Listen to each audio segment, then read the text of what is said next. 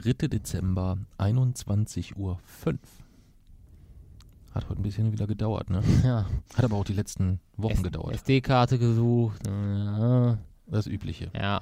Ja, wir kommen nicht so richtig in den Turnus. Eigentlich haben wir uns fest vorgenommen, wir wollen es einmal wöchentlich schaffen. Es war auch nicht so, dass wir keine Lust hatten, aber wir haben einfach zeitlich nicht zueinander gefunden. Ne? ja. Du bist im Trubel, ich bin im Trubel. Wir sehen uns meistens nur in den späten Abendstunden immer mal kurz. Da ist dann immer so ein bisschen schwierig. Und Ja. ich kann natürlich, das ist auch, gleich, denke ich mal, ein Punkt, ich kann ja gar nicht mehr momentan dich zur Arbeit begleiten am Wochenende. Das kommt erschwerend hinzu. Ja. Weil du dich eigentlich in eine, ja, eigentlich in eine, in ein, in eine Art Quarantäne versetzt hast. Kann man so sagen. Aber da können wir ja später bei Ja. Corona nochmal äh, noch mal drüber sprechen.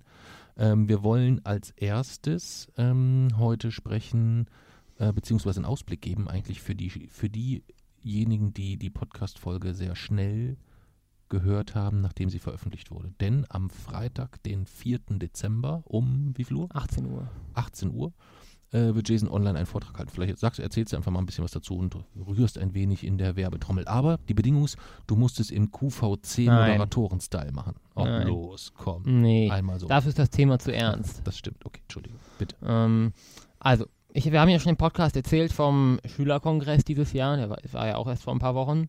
Und da haben wir, denke ich, auch über einen, Pod über einen Vortrag gesprochen zum Thema Kipppunkte. Ähm, nun ist es so, es hat anscheinend jemand äh, von äh, Fridays for Futures Köln, hat den Vortrag wohl gehört oder davon erzählt bekommen, ich weiß nicht, hat mich jedenfalls relativ kurz danach angeschrieben und gefragt, ob ich den Vortrag oder ob ich bereit bin, den Vortrag nochmal zu halten, eben bei denen dann in Köln. Und äh, grundsätzlich bin ich natürlich erstmal begeistert davon, weil ähm, es ja mein absolutes Ziel ist, dass die Menschen verstehen, wie gefährlich Kipppunkte sind und damit sie, dass sie wissen, was das ist. Gerade in eben auch Milieus, ich sag mal Zuschauerkreisen, denen ich wirklich zutraue, aus diesem Wissen dann auch konkrete Handlungen zu ziehen, wie es ja bei Fridays for Future, denke ich, durchaus so ist. Aber ähm, nach Köln fahren steht, ist momentan natürlich keine Option, also physisch zumindest. Und äh, deswegen sind wir dann eben darauf gekommen, dass wir das Ganze online machen.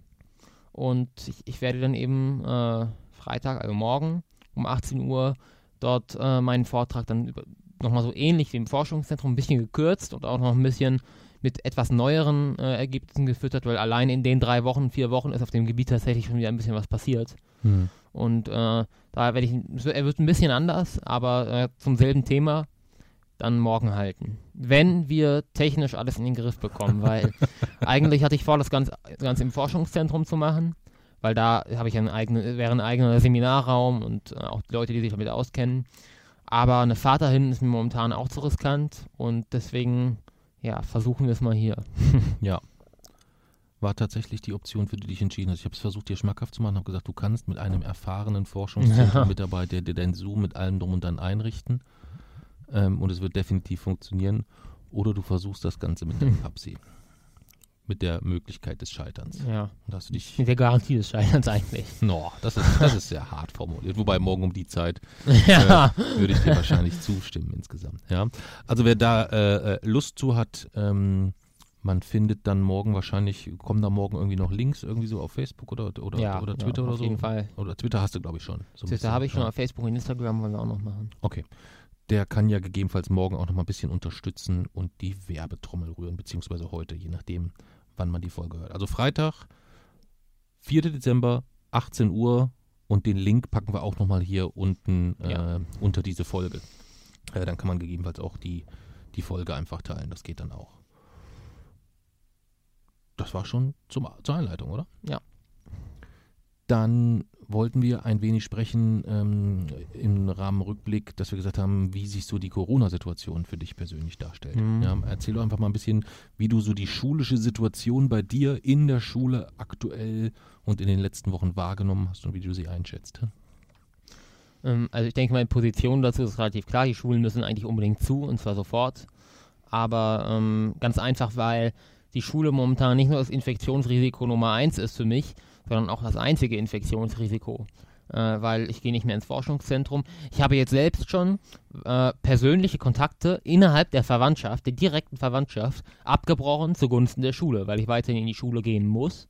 und es dann eben auch vom Gesetzestext her heißt, ja, bevor man nicht, dann nicht in die Schule geht, bricht man lieber Kontakt zu familiären Risikopatienten ab. Und den, was muss ich dann halt dementsprechend machen? Ähm, bis jetzt habe ich, glaube ich, ganz gut geschafft, mich dort so ein bisschen in eine Art Blase zu bringen, weil ich mich einfach so gut isoliere. Allein schon, also selbst ohne Corona isoliere ich mich schon relativ gut, was Abstand und Kontakte angeht. Aber ich mache es jetzt eben extra so. Ich stehe jeden Tag um äh, kurz vor sechs auf, um den ersten Bus zu bekommen, der noch total leer ist, äh, zur Schule und bin dann halt da noch ein paar ja. Okay, weil in der Regel jetzt genau. äh, in den meisten Fällen oder in 99 Prozent der Fälle die Schule eigentlich so konzipiert und so komplex gefasst ist, dass eigentlich den ersten Bus niemand mehr nehmen muss, weil die meistens, meistens, meisten eigentlich erst zur zweiten Stunde anfangen. Genau. Ähm, deswegen, es gibt so die, die Busse zur zweiten und zur dritten Stunde, die sind eigentlich, ähm, weil man da, bei uns ist die erste und zweite und die allererste ist dann die nullte. Ähm, die sind wirklich, wirklich unbenutzbar momentan. Das ist ohne Corona war das schon immer schwierig für mich, weil es einfach unglaublich voll war. Man auf jeden Fall Körperkontakt hat. Aber mit Corona, und das sage ich so hart, hat man da wirklich ja, Todesangst eigentlich drin. Man denkt darüber, über jeden Atemzug nach, mache ich den Atemzug jetzt wirklich. Einfach weil man immer Angst hat weiß, okay, eine Person jetzt in diesem Bus reicht und äh, ja, du könntest dich theoretisch anstecken. Also das ging auf keinen Fall mehr. Da hat jeder Tag schon so begonnen, dass ich eigentlich nach der Busfahrt schon völlig kaputt war und eigentlich der Tag schon gelaufen war. Deswegen äh, stehe ich halt jeden, jede Stunde oder jeden Tag eine Stunde früher auf und fahre dann äh, ganz früh zur Schule. Äh, trage dann natürlich die ganze Zeit meine FFP2-Maske in der Schule äh, und versuche mittlerweile auch nicht als Petzen, sondern wirklich aus Eigenschutz möglichst viele Regelbrecher und Regelbrecherinnen aufliegen zu lassen. Mhm. Einfach weil ich sie auch als Gefahr für mich selbst sehe. Ich habe einen Einzelplatz in der Schule, den habe ich so platziert, dass ich trotz Maske und Lüften noch 1,5 Meter Abstand habe. Also ich habe mich relativ gut isoliert. Aber sollte es wirklich mal einen Ausbruch geben an der Schule, also eine, einen Fall. Und äh, dann bin ich mir ziemlich sicher, dass das zu einem Ausbruch führt, weil die Menschen, die Schülerinnen und Schüler nehmen es nicht ernst genug. Was ich zum Teil auch verstehen kann, weil es halt wirklich schwierig zu erklären ist dass du auf dem Pausenhof dich eigentlich mit ja, 50 Leuten dort spielen kannst und so. Und wenn du die, was er isst, dann kannst du selbst die Maske abziehen und die Abstandsregeln müssen auch nicht eingehalten werden. Sobald du das Schulgelände verlässt auf dem Nachhauseweg, musst du dich aber eigentlich in Zweiergruppen teilen, weil sonst ist es gesetzeswidrig. Das ich bin dennoch dafür, dass sie, das, dass sie das einhalten. Und ich finde es auch falsch. Und ich finde auch, das darf man nicht als Ausrede nehmen oder so. Aber es ist halt wirklich schwer zu erklären. Ähm, so hm. logisch und rational. Das kann ich total nachvollziehen. Ja. Weißt du, warum ich das gut nachvollziehen jo. kann, so als kleinen Einschub? Ähm, weil ich bin ja in der Gastronomie tätig, das heißt, wir haben jetzt quasi mitgeteilt bekommen nochmal, dass wir im Großen und Ganzen bis zum 10. Januar nächsten Jahres keine Gäste bewirten ja. dürfen. So. Ähm, wir haben trotzdem geöffnet für, für Abholung und, und Lieferservice und versuchen das, äh, da das Beste draus zu machen. Aber es ist natürlich schon etwas, äh, du brauchst nicht alle Mitarbeiter in vollem Umfang etc. Das heißt, es ist für, für, für alle mit, mit, mit herben Einschränkungen verbunden. Sicherlich nicht mit so heftigen äh, wie, wie viele andere, äh, gerade so Solo-Selbstständige, die es da härter trifft, aber ähm, auch bei uns schlägt das ja ganz gut, äh, ganz gut durch insgesamt. Und gleichzeitig ist es halt so, dass du dann da irgendwelche ähm, Demonstrationen in Leipzig siehst, wo sie halt tausende mhm. Menschen ohne Maske sich dort äh, ins Gesicht die Deutschland-Hymne gerölen oder irgend sowas. Das ist halt auch etwas, wo ich sage, da fehlt mir irgendwie so, da fehlt selbst mir das ausreichende Verständnis, um das einem Mitarbeiter erklären zu können in die Richtung, naja, das passt schon alles irgendwie so, ja. ähm, dass es nachvollziehbar ist. Weißt du? Aber Entschuldigung, ich hatte dich, dich unterbrochen. Mhm, ja. ja, es geht dann eben weiter damit, dass die, also es gibt ja dann immer mal wieder irgendwie Kontaktpersonen, die, äh, also Kontaktpersonen von Corona-positiv getesteten. Oder selbst ich hatte ja mal vor ein paar Wochen Symptome und musste dann auch in Quarantäne. Und es ist eben so, dass die Quarantäne-Regelungen stetig gelockert wurden. Am Anfang hieß es ja noch im Frühjahr, ein Fall, Schule dicht für 14 Tage. Mittlerweile ist es so, ach, da haben wir hier mal einen Fall, da schicken wir den sitzenden Nachbarn mit in Quarantäne, hier machen wir gar nichts, weil der hatte nach eigenen Aussagen ja immer FFP2-Maske auf und äh, hier, hier häufen sich jetzt langsam die äh, Symptome. Da schicken wir jetzt mal die ganze Klasse für ein paar Wochen in Quarantäne, aber die Lehrer dürfen trotzdem weiterhin unterrichten. Das heißt, die Quarantänemaßnahmen wurden so gelockert, dass es letztlich dazu führt, dass mehr Leute in Quarantäne müssen, einfach weil sich dadurch die Ansteckungen halt äh, mhm. vervielfachen. Und man hat halt auch richtig Angst. Das ist fast schon so eine, wie, so wie eine Art, wen trifft als nächstes Stimmung, mhm. weil halt ständig irgendwelche Leute zu Hause bleiben müssen. Und man, wir reden ja die ganze Zeit von Wechselunterricht, aber die Wahrheit ist ja tatsächlich, nur nicht mal diese einzelnen Leute können von zu Hause vernünftig zugeschaltet werden. Hm. Weil äh, dort ganz einfach, selbst wenn man das zuschaltet mit einem Tablet oder so, dann hängt es die ganze Zeit. Äh, es gibt Tonaussetzer, Bildaussetzer. Das funktioniert einfach nicht, noch nicht mal bei einzelnen Leuten. Und ich weiß gar nicht, wie das dann funktionieren soll, wenn dann tatsächlich äh, unser Landkreis jemand die Inzidenz 200 überschreiten sollte und es in den Wechselunterricht geht. Ich glaube da nicht dran, dass das passiert, selbst wenn, wenn es die Inzidenz 200 überschreitet, weil es einfach, es ist einfach gar nicht möglich. Die würden das momentan nicht hinkriegen, das ist so. Hm. Hast du denn ähm, grundsätzlich, das würde mich mal interessieren, was so dein Eindruck ist. Ähm, ich, ich gehe ja nicht zur Schule. Ich kann das immer nur von außen betrachten, wenn ich sehe, mit welcher Vehemenz einerseits versucht wird zu verteidigen, dass äh, ja sehr früh gesagt wurde, das Letzte, was wir schließen, sind die Schulen. Das ist auch etwas, wo du grundsätzlich erstmal sagen würdest, das findest du vom Ansatz gut oder gehen unsere Meinungen da schon auseinander? Nee, ich sage auch, als letztes sollten die Schulen schließen, aber ich finde, wir sind mittlerweile in einem Zustand, in dem dieses als letztes erreicht ist. Okay, das, ja. okay, dann sind wir da auf jeden Fall schon mal, äh, schon mal eins. Das hätte mich interessiert.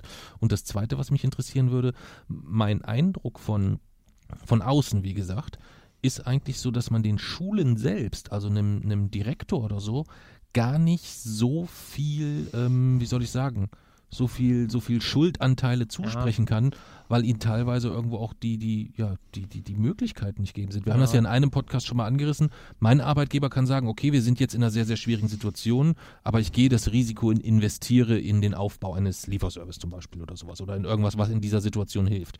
Und da gibt es ja ganz, ganz viele Beispiele von, von ähm, sehr häufig sehr kleinen Unternehmen, die sich jetzt sehr wendig, sehr schnell zeigen und das Beste aus einer Situation machen. Ähm, diese Möglichkeiten hat aber ja eine Schule nicht, weil ja die finanziellen Mittel, man nicht sagen kann, ja, ich gehe das Risiko ein, jetzt gibt es gerade günstige Kredite, äh, ich investiere jetzt ja. in, äh, wie heißen sie hier, diese Luftreiniger oder irgendwie sowas. Ähm, sie, nimmst du das in der Schule auch so wahr, dass du, wenn du jetzt mal die Rahmenbedingungen außen vor lässt, dass die du, oder anders gefragt, du als Direktor, gibt es irgendwas, wo, wo du sagen würdest, da hätte ich anders gehandelt ja. oder würde ja. Also ich hätte zum Beispiel das äh, Essen auf dem Pausenhof komplett unter Strafe gestellt. Äh, oder dass man. Aber wann soll denn gegessen werden? Gar nicht. Ja, das geht ja nicht, Jason. Ja, dann müssen sie garantieren, dass sie in diesem Moment einen 1,5 Meter Abstand haben. Das ist doch eine andere Aussage. Zu sagen, hey, gegessen wird grundsätzlich äh, mit Abstand zu anderen von 1,5 Metern. Und für jeden einzelnen Verstoß konsequent, bei uns heißt das gelber Zettel, das heißt nachsitzen. Für jeden Verstoß. Selbst wenn man, wenn man dann hier neben jemandem steht, die Maske runter macht zum Trinken und den Abstand nicht einhält, gelber mhm. Zettel. Wirklich viel konsequenter sein äh, und die Regeln halt einfach besser durchsetzen. Ich meine, es ist zum Beispiel so, auf die Toiletten dürfen momentan immer nur zwei Leute gleichzeitig. Da hält sich niemand dran. Ich hatte es tatsächlich schon so, dass ich war, die Toilette war leer, ich bin draufgegangen, hab mir gerade die Hände, wollte mir gerade die Hände waschen, dann sind drei andere Leute reingekommen und ich musste rausstürmen, musste warten, bis die fertig waren und konnte dann erst wieder rein, um mir die Hände zu, zu Ende zu waschen. Ähm, aber es ist dann tatsächlich so, man weiß ja auch nie genau, wie viele drin sind, weil das sind ja diese großen Räume mhm. mit verschiedenen Kabinen. Und wenn ich dann, ich stehe dann halt immer vorne quasi an diesem großen Eingang und rufe dann immer rein, wie viele sind gerade drin? und dann manchmal Nein. kommen dann halt, doch. Nein. Doch, das mache ich. Und manchmal kommen dann halt verstörte Antworten aus den Kabinen. Und, da wollen äh, die Jungs in Ruhe kacken und du brüllst ja. erstmal Und wenn rein. keine kommen, dann gehe ich erstmal davon aus, dass niemand da ist. Dann gehe ich halt hin, gucke, wie viele Kabinen abgeschlossen sind. Wenn ja. es dann doch äh, zwei sind, dann gehe ich wieder raus. Es ist halt. Äh, man, man kann sich nicht ja, gut, mehr an die Regeln. Liegt, ich, ich, ich, ja, wie soll ich das sagen? also es ist natürlich so, dass du natürlich ähm, sehr, sehr genau auf die Einhaltung von Regeln achtest insgesamt. Ja, was grundsätzlich ja auch total richtig ist. Aber ich sehe es halt auch, wenn ich in den unterschiedlichen Städten unterwegs bin. Es gibt ja momentan ganz viele Innenstadtringe, wo eine Maskenpflicht ja. herrscht. Ja, und ähm, wenn man da jetzt morgens um halb sieben oder um sieben schon unterwegs ist oder irgendwie sowas, weil man vom Hotel in die Richtung muss ähm, und man keine Maske trägt und es kommt ein Polizist entgegen, dann sagt der nichts. Das finde ich falsch. Und dann sagt der nichts weil der da seinen gesunden Menschenverstand nutzt und sagt, hier auf der ganzen gesamten Straße ist keine Menschenseele insgesamt. Ja. Finde ähm, trotzdem falsch. Und das, das, ich, ich wollte es nur mal so von der, von der, von der Einordnung, oder ich saß jetzt, ähm, als ich im ICE saß, ich hatte ein komplettes Großwagenabteil für mich. Da kam der, äh, die Zugbegleitung und sagt, solange Sie hier komplett alleine sind, dürfen Sie die Maske auch ausziehen. Ja, aber dann ist das Problem, dann kommt nachher jemand und dann müsstest du eigentlich erstmal 30 die Minuten lüften, damit die ganzen Aerosole ja. draus sind. So ist das. Ja, das mag, das mag, das mag grundsätzlich sein, aber wir reden dort jetzt über einen Großraumabteil, weißt Ja. du? Ich fahre zehnmal am Tag S-Bahn gequetscht an die Achselhöhle von 50 Ja, anderen Leuten oder Maske. sowas. Äh, da trage ich eine Maske, aber ich trage ja da auch eine Maske. Ja, solange man eine Maske trägt, ist ja gut, aber sobald man sie absetzt, kann eben doch sein, dann kommt ein zweiter rein, dann muss man sagen, tut mir leid, Sie dürfen jetzt in 30 Minuten Ja, aber da kann ich doch trotzdem erstmal Abstand halten. Also wenn du, wenn du, Ja, aber dann ist der ganze Raum noch schon voll von Aerosolen. ja, der ist doch nicht komplett voll. Wenn du da mehrere, wenn du da eine halbe Stunde oder eine Stunde sitzt und dann kommt da jemand rein, dann ist der Raum erstmal kontaminiert, natürlich. Ich mache es auch tatsächlich so, ich schlafe ja einmal die Woche, muss ich bei meinen äh, Oma und Opa schlafen, weil ich an einem Tag tatsächlich zur nullten Stunde habe. Das bedeutet, da ist der erste Bus der volle. Das Hm. bedeutet, ich muss so am Tag davor, das ist der Montag, das heißt, ich muss am Sonntag zu, mein, zu Oma und Opa fahren und muss dann da schlafen. Und da ist dann tatsächlich auch so, abends, äh, ich schlafe dann halt im Büro von meinem Opa und abends wird dann halt äh, ja, zugeschlossen, Schild dran. Und dann ziehe ich eben da die Maske aus. Und wenn ich morgens früh aufstehe, dann ist das Erste, was ich mache, ich mache das Fenster auf, lasse die Tür aber erst noch zu. Dann äh, ziehe ich mir die Maske auf, gehe raus und sage, jetzt muss kurz erstmal gewartet werden, bevor wieder jemand Mhm. rein kann. Und, äh, Da hat der Opa bestimmt richtig muss- Verständnis für, ne? Naja. Haben sich halt dran gewöhnt. Das äh, war jetzt schon drei Gut, man muss umgekehrt sagen, du hattest nicht die Situation, dass du in den letzten 14 Tagen, drei Wochen deine Maßnahmen nochmal besonders verstärken musstest, weil du ähm, eigentlich seit Wochen in der Situation bist, dass du dich selbst persönlich in eigentlich eine Komplettquarantäne begeben hast, kein Forschungszentrum mehr, nichts mehr, außer das, wo du gesetzlich nichts dran machen kannst, nämlich die Schule. Ja. Ja, das ist so ein bisschen die, die, deine, deine Krux. Und parallel dazu bist du halt in der Situation, dass du A, sehr gerne dein Ömchen und deinen Opa sehen möchtest und die dich auch ganz gerne sehen möchten, du aber trotzdem immer mit dem schlechten Gewissen geplagt bist oder mit, der, mit dem Risiko ausgesetzt bist, dass du dich vielleicht doch in der Schule angesteckt haben könntest. Das ist das, was dir so rund um die Uhr zu schaffen Mein letzter außerschulischer, Aus außerschulischer Ausgang war meine Grippeimpfung. Hm. Ja, Funktioniert der Chip denn soweit jetzt? Ja, ich glaube so einigermaßen. Okay. Ähm, das ist so ein bisschen die, die Corona-Situation in der, in der Schule. Das heißt, ähm, Essen war vorhin ein Thema, was du als Direktor vorgegeben Mhm. hattest. Gibt es sonst noch irgendwas in, der- in der, in der aus Ja, halt die Durchsetzung der Maßnahmen, die Durchsetzung der. Maßnahmen? Okay. Und halt, ich würde wahrscheinlich mit das mit den Toiletten irgendwie so regeln. Ich würde vielleicht irgendwie vorne so eine, so eine Liste oder so einen Zettel, wo man sich quasi, ich weiß nicht, wo man, oder irgendwie so halt so einen Kasten, wo man quasi immer, äh, ich weiß nicht, so wie das bei, manchmal bei der DB Lounge ist mit diesen Karten oder so, dass man weiß, wie viele gerade drin sind. Hm. Da gibt es mittlerweile recht, recht simple Systeme. Ja. Ich hatte auch schon, wir haben dieselbe Proble äh, Problematik bei uns in den Restaurants. Du kannst in das Klo nicht reingucken. Das heißt, ich, du Ja. kannst zwar einen Zettel an die Tür und bitte maximal zwei Personen eintreten, dann hast du auch deine gesetzliche Pflicht erstmal erfüllt. Ähm, aber du kannst natürlich nicht von jedem erwarten, dass er sich an die Tür stellt und sagt, wie viel Kacken grad da drin? Das mache ich. Äh, du, du machst das, okay, aber das kann man halt grundsätzlich nicht erwarten. Und da gibt es mittlerweile tatsächlich, das sind einfach so, so wie so Schiebeampeln oder irgendwie sowas. Das Problem ist, ich habe das getestet, in, äh, das funktioniert nicht. Wieso? Ja, weil die Leute das nicht benutzen. Also und dann jetzt noch einen Mitarbeiter an, einstellen oder äh, damit beschäftigen, der die Schiebeampel nach links und rechts schiebt, das funktioniert halt nicht. Und ich würde vielleicht, äh, ich würde äh, dann, ich würde jeden Lehrer in, seiner, in, seinem, äh, Klasse, in seinem Klassenzimmer so eine Art Einweisung geben lassen, wie man sich zu verhalten hat, wie man eine Maske Okay. richtig trägt. Das gab's nicht? Nein. Oh. Hätte ich jetzt fast gedacht, dass das ja, das wäre auch gut gewesen. Das mussten wir definitiv machen, das musste sogar schriftlich dokumentiert werden. Mhm.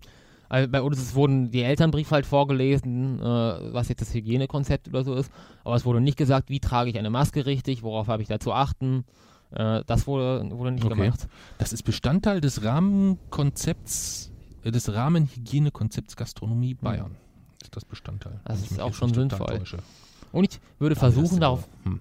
Ja, ist Ja. egal. Ja, darauf könnte ich dann halt nur so indirekten Einfluss nehmen, aber ich würde versuchen, so eine Art Denunziantentum einzurichten. Also so, dass äh, sozusagen diejenigen, die keine Maske tragen und die sich die, äh, denen die Regeln ähm, nicht einhalten, dass sie so ein bisschen ausgeschlossen werden an, an allen möglichen Ecken und Enden. Okay. Halt so ein bisschen diskret schon, aber äh, dass es langfristig halt einfach die einfachste Möglichkeit ist, einfach die Maske aufzuziehen. Ja, warum löst du das Problem nicht so? Wenn einmal einer dagegen verstößt, dann darf der die Toilette nicht mehr benutzen. Dann hast du zwei, Nee. zwei Fliegen mit Ich glaube, ich würde es eher so machen, ich würde halt irgendwie spezi einen speziellen Dienst, also es, es gab bei uns mal eine Zeit lang, weil sich immer Leute Spaß daraus gemacht haben, die Toiletten zu verwüsten, gab es einen Toilettendienst und der musste dann immer davor stehen und das bewachen. Vielleicht wird sowas vielleicht auch wieder einführen, nur ohne dass man genau weiß, wer es gerade ist. So dass quasi dein bester Freund der eigentlich derjenige sein kann, der jetzt sagt, du hast Ja. keine Maske gerade unten. Das ist aber Hand. methodisch äh, schon eine ziemlich, eine, eine ziemlich der unteren Schubladen. Wieso? Ja. Na, weil eine Schule ja auch charakterlich prägen soll insgesamt und dort äh, jetzt zu lehren, wie man am besten seinen Freund in die Pfanne haut. Ich es geht ja nicht ums in die Pfanne hauen, es geht ums Leben retten. Und ja. da muss, muss man dann halt die, die Werte in einer aber ich Hierarchie finde, sowas, setzen. sowas muss doch dann funktionieren, dass man dann, dass derjenige, der den kennt und sagt, hey, hör mal zu, zieh mal die Maske auf. Das funktioniert aber nicht. Ja, aber dann wird es auch auf keinem anderen Weg funktionieren, das glaube ich nicht. Außer mit der Maßnahme äh, sofort sanktionieren. Ja, aber das- das, aber das das, darf, dann nicht, aber das darf nicht durch den Mitschüler kommen. Muss. Also es muss dadurch, na, die Sanktion findet natürlich durch die, dann durch die Lehrerschaft oder die Schulleitung statt, aber man braucht durchaus so eine Art, also die müssen ja irgendwie gemeldet werden. Also eine Art also, Anzeigesystem wie bei ja, es muss einfacher, ge- es muss einfacher werden, Verstöße äh, eigentlich zu melden. Ich muss jetzt halt tatsächlich jedes Mal so machen, ich muss mir den Namen aufschreiben, muss selbst quasi eigentlich den Aufwand nehmen, zu jemandem hinzugehen, da können wir mal kurz über was reden und dann eben dem Lehrer das zu sagen. Und Hm. dann weiß ich noch nicht mehr, was passiert jetzt wirklich damit. Ja, was ist denn, wenn du so ein, ähm, wenn du so ein Polizeioutfit holst und dann selber Anzeigen verfasst oder so? Und Ordnungswidrigkeiten, Bußgelder aussprichst. Hm. Ich weiß nicht, Wie viele Tage würde es dann dauern, bis du einen aufs Maul bekommst? Hm, Das ging schnell. Erster Tag? Ja, glaube schon. Aber ich würde die Gesichter trotzdem gerne sehen, wenn du in so einem American, American Cops Kostüm Ja. mit allem drum und dran, ähm, auch hier so an der Seite mit so einem mit so einem Knüppel und allem drum so einem richtigen Halfter, allem was dazugehört, dann so eine so eine geile Sonnenbrille und dann Ordnungswidrigkeiten, Bußgelder auf dem Schulhof aussprichst. Ja, Bußgelder gehen ja nicht, aber halt nachsitzen. Und ich finde, sowas sollte sich in den Sozialverhaltensnoten widerspiegeln. Ja. Also ich würde, es würde auf jeden Fall ein anderer Wind wehen, was Corona-Maßnahmen und ihre Umsetzung Okay. angeht. Und wenn jetzt mal angenommen, äh, du wärst jetzt nicht auf Direktionsebene, sondern du wärst, ähm, äh, du würdest dem Kultusministerium die Gelder freigeben können und könntest den Maßnahmenfahrplan auch vorgeben, was die Schulen strukturell jetzt noch investieren sollten. Was, wär, was wäre da so? Als Geld spielt keine Rolle. kann ich auch sagen, Schulen zu. Hm? Als Kultusminister kann ich auch sagen, die Schulen Nein, wenn du, ja, das ist schon klar. Mir geht es aber jetzt nicht um Schulen zu, sondern zu, zu, wirklich zu sagen, wenn man die finanziellen Hilfen sieht, die fließen und gleichzeitig siehst, sieht, äh, wie, wie viel Geld bräuchte man für die eine oder andere Maßnahme, würde mich einfach interessieren, wo du das gegebenenfalls äh, investieren würdest. Naja, vielleicht tatsächlich in diesen, äh, also diese Filter, in die Luftfilter, weil die halt tatsächlich das Infektionsrisiko nochmal deutlich dämpfen. Äh, FFP2-Masken für jeden. Ja, aber von den Filtern sind ja schon mal gar nicht genügend da, ja. glaube ich, wenn ich das richtig verstanden habe. Da gibt es Kann jetzt so eine, die, so eine erste Zuteilung, was ich jetzt nicht weiß, ob es an der, ob das Budget nicht gelangt hat, aber da äh, Hm. gibt es ja, glaube ich, pro Schule jetzt schon viel zu wenig von diesen, von diesen, äh, von diesen Luftreinigungsgeräten. Deswegen w- sage ich immer noch, Schulen zumachen, gut ist. Aber wenn es nur um Investitionen geht, dann eben die FFP2-Masken für, für jeden. Ähm, einfach weil viele Leute, zu, denke ich mal, zu faul sind, sich die zu besorgen. Oder einfach, die, sind, die müssten ja dann gezielt was wirklich machen selbst. Und das machen halt die wenigsten.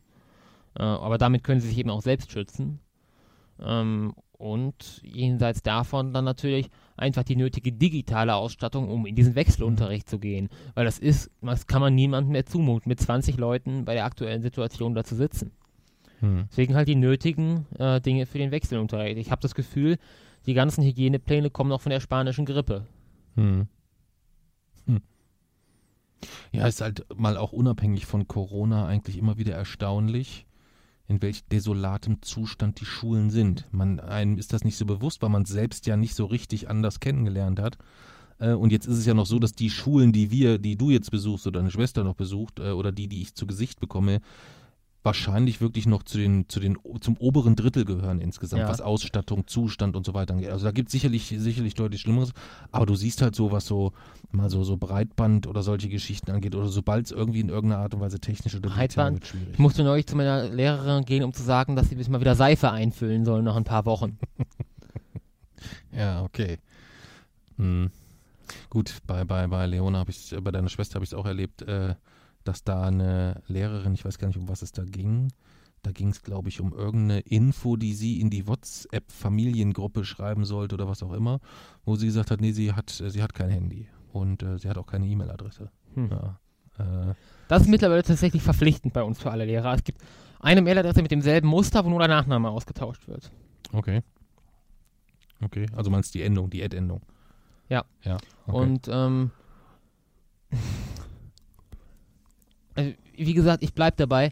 am besten wäre Schulen zu, aber zumindest, man wird ja auch momentan mit diesen ganzen Fragen komplett allein gelassen irgendwie. Das heißt erst so, okay, man hat doch diesen vollen Bus und ja, dann soll, wenn man dann sagt, ich, das ist, kann man nicht mehr machen, man kann nicht in diesen Bus steigen, ja, dann musst du halt dich von deinen Eltern fahren lassen. Das geht nicht, ja, dann ist es halt so. So, dann muss ich mich hinsetzen und überlegen, okay, wie mache ich das? Okay, ich stehe jetzt halt an jeden Tag eine Stunde früher auf, egal. So, dann kommt ein neuer Stundenplan, ich habe an dem Tag jetzt direkt zu null. Dann so, scheiße, was mache ich jetzt? Okay, dann schlafe ich eben bei meiner Oma und Opa. Aber man muss das halt alles irgendwie selbst organisieren. Äh, auch jetzt, dazu kommen wir gleich noch die weihnachtliche Vorquarantäne, wo ich mich wahrscheinlich für einen Tag von der Schule befreien lassen über alle, um alles muss man sich eigentlich selbst kümmern und man wird komplett damit allein gelassen. Teils wird das ja sogar einem noch erschwert. Mhm. Und deswegen ist halt momentan der Hauptstress an der Schule ist halt nicht die Schule selbst, sondern halt das, diese Rahmenbedingungen irgendwie so aufrechtzuerhalten, dass man noch in die Schule gehen kann. Hm, verstehe. Verstehe. Gut, in der nächsten Folge magst du, äh, kannst du ja mal ein bisschen Ausblick geben, äh, was du dir hast einfallen lassen für äh, unser persönliches Weihnachtsfest. Ähm, was äh, da, da die jetzt mittlerweile auch äh, in der Familiensitzung verabschiedeten Maßnahmen angeht, dann kannst du da ja mal in der nächsten Folge vielleicht ein bisschen äh, ein bisschen Ausblick geben. Das wäre cool. Die nächste ja. Folge könnte schon aus dem Lockdown sein, aus dem Vorweihnachtslockdown. Hm, ja, das könnte sein. Könnte sein. Ja. Gut.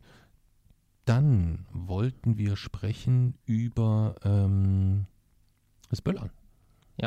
Da wolltest du einfach mal so ein, so ein, so ein Kurzstatement zu abgeben. Also, was ich denke, ich bin dagegen und dafür, dass es verboten wird. Ähm, wir haben ja letztes Jahr auch schon. Aber Jason Böllern ist Freiheit. Nein, was ist denn alles? Ich habe jetzt schon so viele verschiedene Dinge gehört, die Freiheit sind. Leuten ins Gesicht husten ist Freiheit. Sich mit dem Böller die Hand wegsprengen ist Freiheit. Auf der Autobahn 250 fahren ist Freiheit. Das hat doch alles nichts mit Freiheit zu tun, wirklich. Was ist denn Freiheit? Freiheit ist äh, nicht das tun zu dürfen, was man will, sondern das nicht tun zu müssen, was man nicht will. Okay. Okay. Man darf zu nichts gezwungen Smart. werden. Aber man, äh, es, darf, es darf durchaus Einschränkungen geben und es muss ja auch Einschränkungen geben. Die persönliche Freiheit endet immer da, wo die des Nächsten anfängt. Und wir leben nun mal in einer Welt, in der nicht jeder sein eigenes Universum hat und die Taten nur auf ihn Einfluss haben, sondern jede Tat hat nun mal Konsequenzen. Und die treten manchmal zeitversetzt auf, aber irgendwann kommen sie. Und beim Böllern ist das eben genauso. Äh, was, ob, egal ob nun Feinstaub oder Lärmbelastung oder gerade in diesem Jahr die Auslastung der Notaufnahmen äh, ist, es hat Auswirkungen auf uns alle. Und deswegen müssen wir meiner Meinung nach alle auf Böllern verzichten. Und es wird auch dieses Jahr natürlich wieder ein entsprechendes Gewinnspiel dazu geben, dass wenn man sich auf Vertrauensbasis dazu verpflichtet, nicht zu böllern, dass man auch wieder was gewinnen kann. Okay. Okay. Was, was spricht denn gegen das Böllern? Naja, wir haben zuerst den, äh, den Feinstaubausstoß. Also das ist tatsächlich ein Großteil oder ein, ein beträchtlicher Anteil der Feinstaubemissionen über das ganze Jahr konzentrieren sich eben auf diese eine Nacht. Man hat quasi nach dem ersten Tag des neuen Jahres schon einen Großteil des, eigentlich des ganzen Feinstaubs, der in diesem Jahr ausgestoßen wird, mhm. ähm, ja, verballert sozusagen. Eigentlich für nichts, nur für Vergnügen. Weiß man, weiß man das prozentual? Ja, aber die Zahl kann ich jetzt gar weißt nicht sagen. Jetzt nicht? Okay. Ähm, dann kommen natürlich die unzähligen Giftstoffe, die darin enthalten sind. Äh, das sind ja, ich, da sind teils Nervengifte drin, die selbst für den Menschen schädlich werden können. Letztlich landet das Zeug im Grundwasser oder in der Atmosphäre oder bei, in beiden und dann letztlich auch irgendwann wieder in uns. Ähm, das sind teils wirklich ziemlich üble Gifte, Verbindungen, Elemente, äh, die auch in der richtigen Dosis tödlich sind für uns, aber natürlich auch für äh, andere Lebewesen. Mm, ich denke, die Lärmbelastung ist ein Thema, sowohl für uns Menschen als, als auch für Tiere. Der Müll, der dann natürlich zurückbleibt und eingesammelt werden muss oder sollte zumindest. Äh, und natürlich diesem Jahr jetzt in, mit Corona, dass äh, man die natürlich auch die Krankenhäuser und die Notaufnahmen entlastet, wenn man darauf verzichtet. Ganz einfach, weil es ja jedes Jahr ziemlich viele Verletzte und manchmal auch leider Tote durch Böllern gibt. Und ganz ehrlich, wenn man etwas verbietet, um Krankenhäuser zu entlasten, sollte man sich vielleicht allgemein mal fragen, wie viel Sinn das macht. Wobei sich diese Information so ein bisschen mittlerweile so als halbe Fake News zumindest darstellt. Mm, nee, weil ähm, es ganz eindeutige Zahlen gibt, dass von der, äh, von der Anzahl an Menschen, die in der Silvesternacht in Krankenhäuser eingeliefert werden, nur 5% im Kontext mit Knaller, Böller, Feuerwerk, Verbrennung oder sonstiges. Das tut ja nicht zur Sache. Ja, ähm, ja, aber das ist äh, 5%, das ist wahrscheinlich das, was auch sonst an äh, jeden Tag reinkommt an Sportverletzungen oder irgendwie Ja, und das, die haben Ähm, jetzt was zusätzlich. viel spannender ist, dass der absolut beträchtliche hohe Anteil, und das ist der, der für diese massive Steigerung in dieser Nacht sorgt, ist was? Weiß ich nicht. Alkoholkonsum. Ja. Aber ich sehe das mit den Böllern tat- tatsächlich auch sehr kritisch, einfach weil es zusätzliche Prozent sind, die sonst eben nicht da sind. Das bedeutet, es ist eine zusätzliche Belastung in dem Fall. Äh, und es können halt tatsächlich jedes Mal auch wieder Tote sein. Zum Thema Alkohol habe ich jetzt noch weniger Bezug zum, wie zum Thema Böllern, aber auch da sage ich einfach, ich weiß nicht, ob man das irgendwie verbieten kann oder so. Ich denke, das wäre schwierig. Aber Das ist ja das grundsätzliche Problem. Warum stecken wir denn in dieser Kacke, dass wir jetzt plötzlich an im Dezember äh, Gastronomien äh, komplett schließen müssen und in diese Lockdown-Situation? Was ist einer der Hauptgründe, warum wir da jetzt so drinne stecken? es ist uns nicht gelungen, das Virus einzudämmen komplett. Was noch? Wir haben noch keinen Impfstoff, Was noch? keine Schnelltests. Mhm. keinen Plan, in der, wie wir irgendwie dafür sorgen können, dass äh, wir weiterhin die, äh, ja, dass wir die Übersicht be bekommen und die Kontakte nachverfolgen können, äh, sollte es dort zu Ausbrüchen kommen. Hm. Und daher muss man es absagen. Mhm. Mein Eindruck ist halt so ein bisschen, also es ist weiterhin grundsätzlich erstmal, das haben wir in der letzten Folge ja schon gesagt, aber dass, dass man das einfach nochmal betont, es ist Jammern auf sehr, sehr hohem Niveau im Vergleich zu dem, was viele andere Länder äh, in einer nicht so privilegierten Situation durch Corona erleben müssen insgesamt. Das, das muss man ganz klar, klar vorweg sagen. Aber es ist schon so, dass bei aller Glimpflichkeit, die ja auch immer weniger und immer dünner wird und bei vier, über 400 Toten am Tag kann man ja auch nicht mehr von Glimpflichkeit sprechen insgesamt oder dass man glimpflich davongekommen ist, ähm, so ist es dann ja trotzdem so, dass wir Probleme sehr, sehr häufig versucht haben, mit Geld zu lösen. Wir haben unfassbar hohe Schulden aufgenommen. Wir haben einen Berg an Geldern aufgenommen, von dem sowohl du als auch wahrscheinlich noch, äh, äh, gut, du wirst wahrscheinlich keine Kinder haben wollen, aber sagen wir mal Lanis Kinder, also meine Enkel, äh, noch von zehren dürfen insgesamt. Davon, mit Schulden habe ich ehrlich gesagt kein so großes Problem. Ja, aber dieses Geld wiederum ist nicht, meines Erachtens nach, nicht strategisch sinnvoll eingesetzt worden. Weißt du? Also an den, äh, an den, äh, an den Lufthansa-Geldern hängt keine Verpflichtung zu einer nachhaltigeren oder Ja. ökologischen äh, äh, Strategie für Luftver äh, Luftverkehr dran. Ähm, so auf ganz vielen Ebenen. Ähm, und es ist halt nichts investiert worden in Bereiche, wo ich sage, ähm, was ist, wenn wir diese Pandemie im März überstanden haben oder sie im Großen und Ganzen mit dem Impfstoff durch sind und äh, anderthalb Jahre später rollt die nächste, äh, rollt die nächste Das an. wird kommen. Also ich weiß Dann- nicht, ob anderthalb Jahre später, aber die nächste wird kommen. So, und da fehlt es mir halt so ein bisschen an, an, an wirklich strategisch klugen Investitionen, um sich für sowas zukünftig besser vorzubereiten. Und da wäre, deswegen habe ich vorhin gefragt, halt Ja. äh, Breitbandausbau, Schule. Schule müssten die leuchtendsten, modernsten, Hm. bestausgestattetsten Gebäude einer jeder Stadt sein. ja. Wenn ich Multimilliardär wäre, ich würde als erstes in irgendeinem Dorf so eine richtige Megaschule bauen und dann drumherum die ganzen, würde ich, würde ich die ganzen Immobilien kaufen und dann würden durch die Schule und durch durch den Zugzug würde ich eine, eine zweite Großstadt bauen innerhalb von 150 Jahren. Oder so. Keine Ahnung. Gut. Ja, aber das Problem bei Pandemien ist, dass dadurch, dass es, es gibt keinen so richtigen Schockmoment. Also bei den meisten Naturkatastrophen, irgendwie bei, zu, zu, zu, bei dem Tsunami in Japan oder überhaupt auch bei äh, ja, Terroranschlägen, bei Vulkanausbrüchen, bei allen Katastrophen, ob nun Menschen gemacht oder äh, von der Natur, gibt es diesen einen Moment irgendwie, den man dann hat. Bei einer Pa- Pandemie ist das halt irgendwie gar nicht so. Und deswegen verschwinden Pandemien relativ schnell aus dem kollektiven Gedächtnis. Und auch wenn wir Mhm. jetzt noch sagen, Corona vergessen wir nicht, niemals in zehn Jahren wird das kein großes Thema mehr sein. Sowas vergessen Menschen einfach schneller, als man dann wirklich glaubt. Ich meine, wir hatten in Deutschland zum Beispiel 1970 mit der Hongkong-Grippe eine Pandemie, da gab es 40.000 Tote in Deutschland. Also jetzt mehr als doppelt so viel, wie wir durch Corona hatten. Da erinnert sich keine Sau mehr dran. Gut, weil wir dort zum einen auch nicht so viel gemacht haben wie jetzt, aber einfach, weil sowas verschwindet dann doch schneller aus dem Gedächtnis und ist dann schneller wieder vergessen, nach dem Motto, ja, war damals, das passiert uns nicht nochmal, äh, als man dann wirklich glaubt. Und ich persönlich glaube auch, dass die Chance jetzt aus Corona in irgendeiner Form zu lernen auch, ja, vergeben ist. Ja, aber es liegt ja auch, ähm, ich meine, was machen Politiker? Politiker treffen Entscheidungen, die sie A für richtig halten, hoffe ich, die fundiert sind, hoffe ich, aber natürlich immer auch irgendwo eine äh, Entscheidung, wo sie sagen, was können wir, und das ist ja diese Aussage, die mich ein bisschen skeptisch macht, die ich aber vermutlich unterschreiben muss, was können wir einer Gesellschaft zumuten? So. Und die Frage ist halt, was hätte man einer Gesellschaft zugemutet, wenn man jetzt zum Beispiel gesagt hätte, man hätte äh, Mitte Oktober oder irgendwie sowas, direkt nach den Herbstferien gesagt, wir machen vier Wochen jetzt alles dicht, komplett. Tutti kompletti in Verbindung mit den Herbstferien, was weiß ich, um, um vielleicht die, die, die, die Inzidenzrate so weit runterzukriegen, dass man es wirklich ähm, äh, äh, erst wieder durch eine Reiserückkehrer-Situation ja. wieder in eine, in eine problematische Situation. Das haben ja, das haben viele Länder geschafft und es haben nicht nur Diktaturen geschafft, das haben auch äh, parlamentarische Demokratien, haben halt Städte mit Militär abgeriegelt, mhm. Risikogebiete und äh, haben seit Wochen keine neuen Infektionen mehr. Ich finde, das hätte man machen müssen, weil äh, kennst ja meine Position, die ist grundsätzlich, man kann in einer Gesellschaft erstmal alles zumuten, außer Todesfälle. Die darf man hm. nie zumuten.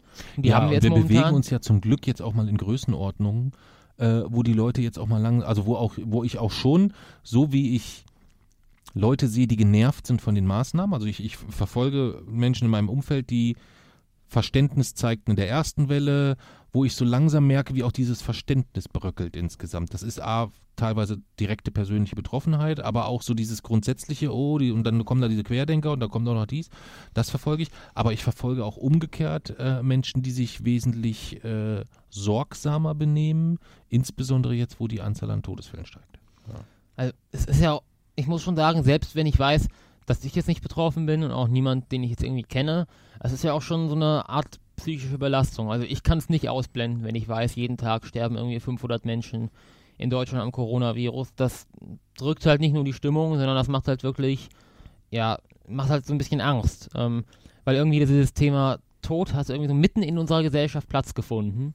Es ist plötzlich eigentlich die ganze Zeit präsent bei jedem, bei allem, was man eigentlich macht, bei jedem Ausgang. Und ähm, ich, viele sagen immer, ja, so das Sterben gehört zum Leben dazu, das muss man, äh, es ist halt in der Pandemie so, aber ich finde es komplett falsch, immer so furchtbar zu romantisieren. Das ist ja eigentlich was total Furchtbares, was man um jeden Preis verhindern muss. Und ähm, ja, also ich merke schon, dass das mich auch so ein bisschen beeinflusst in letzter Zeit. Jetzt, also wenn die Neuinfektionen hochgehen, dann ist das auch blöd irgendwie, weil ich weiß, okay, es, es führt jetzt halt dazu, dass vielleicht viele Folgeschäden tragen und dass dann vielleicht auch indirekt später die Anzahl der Todesfälle hochgeht. Aber die, die Anzahl der Todesfälle nimmt mich tatsächlich am meisten mit, wenn sie steigt. Hm. Also das ist die Zahl, wenn Natürlich. ich, ich gucke jeden Morgen nach dem Aufstehen immer aufs RKI-Dashboard und da ist, ist die Anzahl der Todesfälle immer die erste, wo ich drauf schaue. Hm. Und das ist halt schon, ja, hart. Verstehe versteh ich vollkommen, Gigi. Kann ich total verstehen. Ja, dann kann ich total verstehen.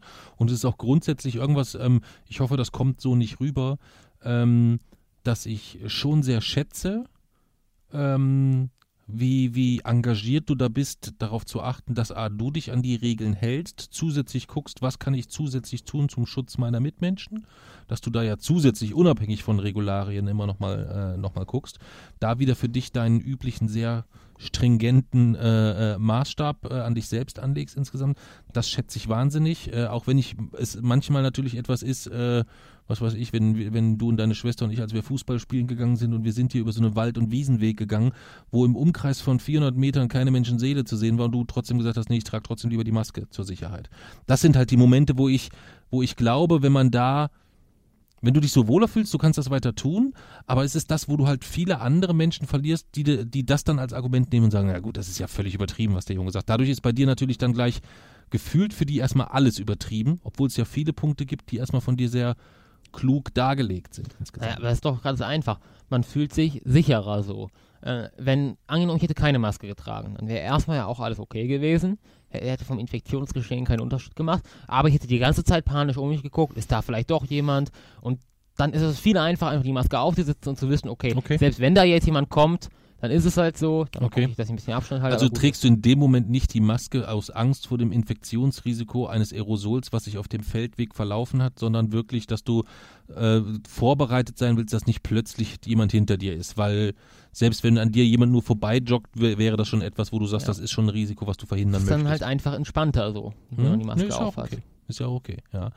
Was ich nur insgesamt damit sagen wollte, ich glaube, dass die Bereitschaft in der Gesellschaft, äh, dass die dass die recht strapaziert schon ist. Und ich glaube, dass wir da auch an einem gewissen Ende sind. Ich glaube, dass die sich im Großen und Ganzen vermutlich sogar fast einig waren, dass es, äh, dass das, also ich meine, die Tatsache, dass Weihnachten so offen gehalten wird noch insgesamt, dass man das regularientechnisch rausgenommen hat, ähm, ist ja eigentlich relativ unüblich, ja, weil das mhm. kostet in Anführungszeichen ja erstmal kein Geld. Ich muss keine wirtschaftlichen Situationen entlasten oder so. Das Einzige, was man berücksichtigen muss, Weihnachten ist halt schon äh, für ganz, ganz viele Menschen was enorm Außergewöhnliches im Jahr. Es gibt viele, die sehen ihre Eltern vielleicht nur einmal oder zweimal im Jahr und da ist dann und es ist schon auch wirtschaftlich, das ist ein festes Konsums. Also ja, das schon, aber mal unabhängig vom Konsum, mir geht es jetzt eher um die Feierlichkeiten und die, und die Rahmenbedingungen. Ähm, das ist halt schon irgendwie überraschend. Aber ich glaube halt nicht, dass man, ähm, äh, dass da insgesamt in der Gesellschaft ausreichend Bereitschaft herrscht. Und dass es so ist, wie du schon gesagt hast, diese Corona-Toten, die sind erstmal nicht sichtbar, weißt du? Das ist nicht diese Tsunami-Welle, die man optisch auf, ja. da sieht, äh, wie die da langrollt oder sonst was, ähm, oder äh, wie dort Leichen auf irgendeinem, auf einer Wasseroberfläche treiben oder so, sondern das ist alles erstmal nicht so richtig, so richtig sichtbar. Na, ja. Vielleicht, also manche Länder haben das ja gebraucht tatsächlich, so wie wir es ja 1970 auch bei der Hongkong-Grippe haben, dass sich tatsächlich in den Hinterhäusern von den Krankenhäusern schon die Leichen stapeln. Hm. Manche Länder haben diese Fotos gebraucht, um äh, diese mhm. Bereitschaft in der Gesellschaft herzustellen. Ähm, und manche Länder brauchen die Bereitschaft in der Gesellschaft auch gar nicht, weil die Leute gar keine andere Wahl haben. Nein, dazu, dazu wird es aber ja nicht kommen. Also die Maßnahmen werden ja schon dafür sorgen, dass sie das, dass die das runtergedrückt bekommen. Ja. Äh, selbst wenn sie noch rigorosere Maßnahmen treffen. Der Punkt ist nur, dass man das nicht monatelang hinausziehen kann. Das ist das, wo ja. ich sage, äh, irgendwann lohnt, nutzt auch Geld nicht mehr, um dieses Problem zu lösen. Also da blicke ich ein wenig sorgenvoll ja. in die Zukunft. Ich frage mich halt, die Bereitschaft in der Gesellschaft. Angenommen, man sagt jetzt, keine Ahnung, man hat irgendwie Risikogebiet, hier Hildburghausen. Angenommen, man sagt jetzt, wir regeln das komplett ab. Mhm. Inwiefern ist man da auf die Bereitschaft der Gesellschaft angewiesen? Da darf niemand raus. Da dann gar nicht, natürlich. Gesorgt, natürlich, natürlich. So, wenn du dann nur ein Hildburghausen hast, dann ist das auch in Ordnung. Aber das hast du ja nicht. Also glaubst so, du wirklich? Du, ich glaube nicht, dass die Sicherheitskräfte ausreichen, um diese Gebiete wirklich dann auch abzuriegeln, wenn du dann davon ausgehst, dass jeder dieser Orte nochmal irgendwie vier bis sechs Ausfahrten hat oder irgendwie sowas. Also du kannst Ahnung. dir wirklich vorstellen, dass es dann äh, dort zu einer Art ja, Aufständen geben, wo Leute sich dann gegen quasi die also gegen das Militär oder Bundespolizei oder keine Ahnung, gegen die Kräfte, die das abriegeln, dagegen wehren. Ja, natürlich. Also es gibt momentan keinen Bereich, wo ich nicht sehe, dass es auch Menschen gibt, die sich dagegen wehren insgesamt. Ja, irgendwelche gibt es so, schon, aber wirklich das in, einer das Zug sehr, sehr, sehr häufig, das sehe ich, wenn ich auf der Straße bin, irgendwo relativ häufig. Ähm, ich sehe aber halt auch diese Problematik mit diesen völlig unterschiedlichen Herangehensweisen. Wenn du in einem Bundesland bist, du läufst da an Mutterseelen alleine eine Straße lang, da kommt ein Polizist und äh, du denkst dann, oh Mist, die Maske und du willst die Maske hochziehen und er sagt zu dir, na, na, passt schon, hier ist ja wirklich keine Menschenseele, es ist in Ordnung, aber achten Sie drauf. Der denkt also mit, gegebenenfalls in dem Moment. Äh, eine Kollegin von mir ähm, ist mit dem Fahrrad durch, äh, durch, kann man ja sagen, durch, durch München gefahren und äh, hat dann einen Anruf bekommen, ist vom Fahrrad runter, also hat nicht im, beim Fahren telefoniert, ist vom Fahrrad runter, ist an die Seite und hat dann, äh, ist was gefragt worden, hat geantwortet, der hat es nicht verstanden, da hat sie die Maske so runtergezogen und hat dann ins Telefon gesprochen. Das Telefonat dauerte ungefähr 30 Sekunden, es war keine Menschenseele dort in der Nähe, kam ein Polizist von drüben, 250 Euro Bußgeld. Jetzt sag mir nicht, ja, das ist richtig. Ja, Wenn doch. man grundsätzlich die, die Strategie der Abschreckung verfolgt, okay, kann ich mir vorstellen, aber es ist schon auch etwas, wo ich sage, hm. Es geht allgemein um den Gedanken, dass man nicht zulässt, dass sich die Leute selbst in, äh, abwägen, welche Maßnahmen sind davon nun sinnvoll und welche nicht. Die Maßnahmen, die von der Regierung beschlossen werden, die müssen bedingungslos durchgesetzt und nicht hinterfragt werden. Es darf nicht so kommen, dass sich dann die Leute zu Hause zusammensetzen und sagen, die Maßnahmen halten wir für übertrieben, die machen wir jetzt einfach nicht. Und ich glaube, darum geht es. Dass man einfach nicht hinterfragt, welche Maßnahmen sinnvoll sind oder nicht, weil das sind Wissenschaftler, die das Gut, festlegen. dann müssen die Schulen offen bleiben. Wieso? Weil sich die Wissenschaftler grundsätzlich ja alle einig sind, ja, äh, genau. äh, äh Deswegen, Kinder und Jugendliche sind Teil des Infektionsgeschehens. Ja, sie tragen eine, äh, zumindest so ab, ich glaube ab acht Jahre oder so, eine, eine etwas höhere Virenlast, aber dass man es aktuell definitiv hinbekommt, dass durch Maskenpflicht und durch die hygienischen Schulkonzepte äh, die dieser Bereich Schule, der eigentlich sehr explosiv sich entwickeln würde bei äh, Infektionen, dass man den aktuell zumindest so weit im Griff hat, dass einem, wie hat der Dr. Drosten gesagt, dass einem das aktuell nicht um die Ohren fliegt. So, und das ist auch der einzige Grund, warum ich noch in die Schule gehe und noch nicht, noch, noch nicht längst äh, äh, eigentlich zu Hause bleibe. Einfach weil man nur die Maßnahmen der Regierung akzeptieren muss in irgendeiner Form. Hm. Äh, man kann sie ja trotzdem kritisieren. Man kann auch das kritisieren, was du gesagt hast. Aber es darf niemals so weit kommen, dass man sagt, ich wege jetzt für mich persönlich ab, woran halte ich mich und woran halte ich mich hm. nicht. Okay. Das halt, da geht es dann tatsächlich mal ums Prinzip sozusagen. Hm. Ja, und wir sitzen direkt an der Impfstoffquelle, mehr oder weniger, wahrscheinlich beziehungsweise wir wohnen in der äh, in unmittelbarer Nähe eines äh, eines der großen Impfzentren, die gebaut mhm. werden. Ja. Ähm, es gibt tatsächlich, ich habe jetzt gesehen, es sollen nur 60 Zentren eingerichtet werden. Ganz Deutschland. Also ich, ich muss das jetzt nochmal nachschauen. Ich habe das jetzt schon zweimal äh, zweimal irgendwo gelesen. Ähm, jetzt das passt für mich irgendwie von der Menge her gar nicht. Oder habe ich einen Denkfehler? Ja, das heißt dann also weniger als ein Impfzentrum pro Landkreis im Durchschnitt. Ja? Ja. Ist aber, nicht so viel, oder? Nee, aber ich sag mal so, wenn man da, hier ist ja zum Beispiel, glaube ich, geplant, dass man Shuttlebusse einrichtet, die Leute da hinbringen. Ja, wenn man, also, was ich ja schon mal gut finde, überleg mal, wie, wie schnell die Taktung jetzt ist. Der ja. Impfstoff ist noch nicht da. Das Impfzentrum ist im Bau die Organisation, wie man die Menschen dann dorthin bekommt in dieses Impfzentrum, weil das halt nicht äh, City, Innenstadt, äh, Mitte ist oder irgendwas, das ist alles schon organisiert. Also es gibt schon auch vieles, ja. wo man erstaunt ist, wie schnell und wie gut insbesondere Lokalpolitik funktioniert. Ja. Das beeindruckt mich schon. Ich bin ja immer noch ein großer Befürworter davon, dass du dich eher politisch engagierst, wirklich hm. parteipolitisch engagierst. Und wenn dir keine Partei passt, dann musst du halt eine eigene mhm. gründen. Äh, ich glaube, dass so von der Straße nicht so deine Stärke kommt. Ja, sondern ja. dass du da besser äh, in, der, in der sachlichen Argumentation wärst du, glaube ich, ganz gut aufgehoben. Hm. Oder das politische Tagesgeschäft würde dich zermürben. Hm. Das kann natürlich auch sein. Ja, Oder jeden Tag im Bundestag sitzen und die alle dazuhören müssen. Weiß nicht. Weiß ich nicht, ja, das ist ja schon mehr. Also die, die Jungs müssen schon ackern und ja, die ich Damen weiß, auch, also alle beide. Ja, genau, oder alle, genau, aber genau, äh, ins, alle Geschlechter. Ich, ich meine ja auch, dass äh, gerade das Zuhören bei manchen Personen dort vielleicht schon ein Teil dieses zermürbenden Geschäfts ist. Hm. Ich hätte keine Lust, da jede Woche äh, gewisse Leute zu hören. Okay. Das Konzept Mensch scheint also grundsätzlich auch ein bisschen problematisch zu sein. Kann man das so eigentlich abschließend ja. zusammenfassen, so im Kontext Corona, morgen dann Kipppunkte Klima, da wird es wahrscheinlich auf dieselbe mhm. äh, Quintessenz hinauslaufen. Ich habe hab dazu einen richtig coolen Christian Drosten-Spruch, er hat mal gesagt, er hat eben so diese, äh, diese, eben diesen exponentiellen Wachstum, die Kurven gesagt, ja, und wenn jetzt äh, die, diesen Lockdown haben, dann hat er halt beschrieben, Härtes Lockdowns und Dauer, wie sie sich zueinander verhalten und so. Mhm. Und dann hat er gesagt, ja, aber dieser Faktor Mensch, der stört da überall rein. das finde ich so ein Spruch, den könnte aber aus könnte man ein T-Shirt machen. ja, sollten wir. Wenn unser, wenn unsere Webseite irgendwann mal fertig ist und wir uns um das, um das Shop-Thema kümmern, dann wird ja. das einer unserer ersten, ersten Artikel. Ja, der Faktor Mensch stört da überall rein. Ja. Ich habe was Spannendes äh, gestern zufällig entdeckt, äh, wo, ich, wo ich dich noch zu fragen wollte, weil es im weitesten Sinne für mich so ein bisschen zu dieser Thematik ähm, passte. Äh, ich ich habe gestern im, im Zug gesessen und habe mir überlegt, wie kommen wir eigentlich aus dieser ganzen Nummer jemals raus? Woraus? Ja, insgesamt so, also der, der, die, die, die Menschheit an sich so mhm. oder wir als Gesellschaft, wenn man sich so überlegt, wie wir so global mit der Corona-Pandemie umgehen. Also ich rede jetzt noch nicht mal von Deutschland oder von Hessen oder von deiner Schule, sondern wenn ich jetzt grundsätzlich noch global betrachte, ja, braucht's nicht, gibt's nicht, da gibt's die Strategie, lasst sie wegsterben, da dies, da dies, also so ähm, diese, diese, diese doch größtenteils vorhandene Überforderung und gleichzeitig so dieses wenig Miteinander, was man ja auch ja. im Rahmen von dieser ganzen äh, EU-Geschichte dort jetzt mitbekommen. Und da habe ich so über, überlegt und habe gesagt, eigentlich ist es doch völlig surreal, überhaupt darüber nachzudenken, dass wir die Klimakrise jemals in den Griff bekommen. Oder sehe ich das falsch? Also, ich, so richtig. Also, ich will, ich will von deinem Vortrag ja, nicht so viel vorwegnehmen. Ja. Also keinen kein mehr, mehrstündigen Ausflug also, jetzt. Aber ich sag mal so, eigentlich kann man den Vortrag in einem Wort zusammenfassen. Ja, es ist total unrealistisch. Hm. Aber naja, ich meine, ich habe das nun die Metapher ja schon oft gebracht mit dem äh, Fußballspiel, bei dem wir zwar eigentlich uneinholbar zurückliegen, aber die Niederlage halt auch irgendwie keine Option ist und man deswegen ja mhm. eigentlich keine andere Wahl hat. Deswegen, ich meine, was soll man sonst machen? Mhm.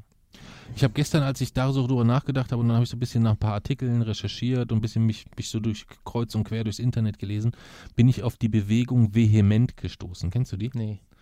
Das ist sie, The Voluntary Human Extinction Movement. Das heißt, ähm, ausgesprochen, also abgekürzt V-H-E-M-T, aber ausgesprochen wird es vehement, ist eine Bewegung, und zwar eine Bewegung von Menschen, die sich um das Leben auf dem Planeten Erde sorgt.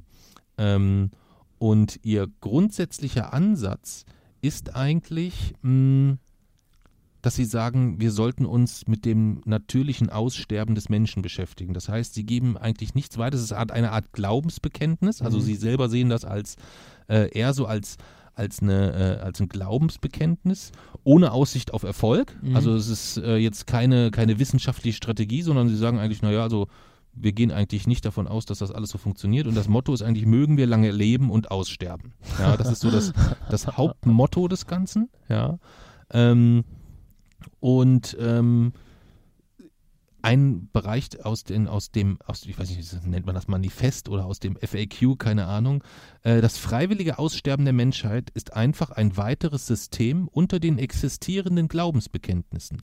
Nicht ein komplexer Code von Handlungen, nach dem es zu leben gilt. Es gibt kein Komitee, das entscheidet, welche Position äh, jeder zu vertreten hat. Ja. Ähm, die meisten Freiwilligen leben nach unserem Motto mögen wir lange leben und aussterben. Die einzige Voraussetzung dafür, dass man ein vehement Freiwilliger sein darf, ist die Entscheidung, niemals der Bevölkerung des Planeten einen weiteren Menschen hinzuzufügen. Mhm. Ein Paar könnte ohne weiteres ein Kind erwarten und dann beschließen, vehement zu werden. Das Ungeborene wäre dann ihr letztes Kind. Vehement-Unterstützer sind nicht unbedingt für das Aussterben der Menschheit, stimmen uns aber insoweit zu, dass momentan keine weiteren Menschen gezeugt werden sollten, die auf diesem aussterbenden Planeten zu leiden haben. Puh. Und da musste ich halt, äh, ich habe dann erst gedacht, das ist verarsche. Ich habe mir dann, habe mich dann sehr, sehr lange, gibt es einige, äh, einige Berichte, Artikel, Blogbeitträge und was weiß ich, äh, damit beschäftigt und habe dann gedacht, hm, was würde wohl Jason dazu sagen? Einerseits würde es, ist es etwas, was ihm gefällt, es ist klar geregelt irgendwie so ein bisschen, aber es widerspricht natürlich so ein bisschen dem, was du sehr, sehr häufig betonst. Das Größte, des, das, was wir haben, ist das Leben. Ja, ja, also ich denke, das Aussterben der Menschheit, das ist das, wogegen wir kämpfen. Wir tun immer so ein bisschen, als wäre es so die Erde, die wir eigentlich beschützen wollen. Aber der Erde ist es scheißegal, wie sie ist. Die Erde hat lange vor uns existiert und sie wird auch noch lange nach uns existieren. Sie ist nichts außer ein überdimensionaler Felsbrocken. Sie war in ihrer Anfangszeit viel heißer, als es noch gar kein Leben gab. Sie wird in Zukunft auch noch viel heißer sein, wenn es schon, uns schon lange nicht mehr geht. Es geht nicht um die Erde, es geht um uns. Es geht darum, dass die Menschheit überlegt mit möglichst wenigen Todesfällen. Aber ich kann die Argumentation, dass wir zumindest, äh, ja, dass man zumindest darüber nachdenken sollte, äh, mir liegt das Thema nun sehr fern, aber sollte man jetzt nun vielleicht vorhaben, ein Kind zu bekommen, dass man zumindest sich diese ethische Frage stellen sollte, sollte man das jetzt tatsächlich den Menschen zumuten auf einem Planeten, auf dem es grundsätzlich äh, den Bach runtergeht, ähm, dann dort noch, ich sag mal so, neue äh, Kinder eigentlich zu bekommen. Ich weiß es nicht, will, will mir da jetzt auch kein Urteil zumuten, aber die Frage grundsätzlich, kann man das eigentlich noch zumuten? Ist das noch richtig? Die halte ich erstmal nicht für falsch. Aber nicht auf das ganze Aussterben der gesamten Menschheit bezogen, sondern eher so das, was sie ja selber sagen, dass das, ja. dass, dass, das nie passieren wird, dass der, äh, dass der Planet Erde bis zu seinem letzten Atemzug auch von Menschen bewohnt sein wird. Davon sind sie, sind sie äh, relativ überzeugt. ja. Sonst alles andere käme mir eher so vor wie so eine große Planetenabrissparty. Nach dem Motto, jetzt ist es eh scheißegal, komm, wie 50 Jahre noch. ja, richtig die Sau ja. rauslassen. Ja. Ja, das machen ja viele wahrscheinlich ja. schon. Ja ein bisschen gefühlt, ja. Gut, bevor wir zum letzten äh, Punkt kommen, und das wird dann dein positiver Punkt sein, äh, wird es an der Zeit, du hast zwischendurch schon getrunken, wir haben es äh, am Anfang der Folge äh, ja eigentlich gar nicht vergessen, weil wir es immer an unterschiedlichen Stellen machen, äh, aber wir wollen anstoßen. Und wir stoßen heute an mit Hannos Malz.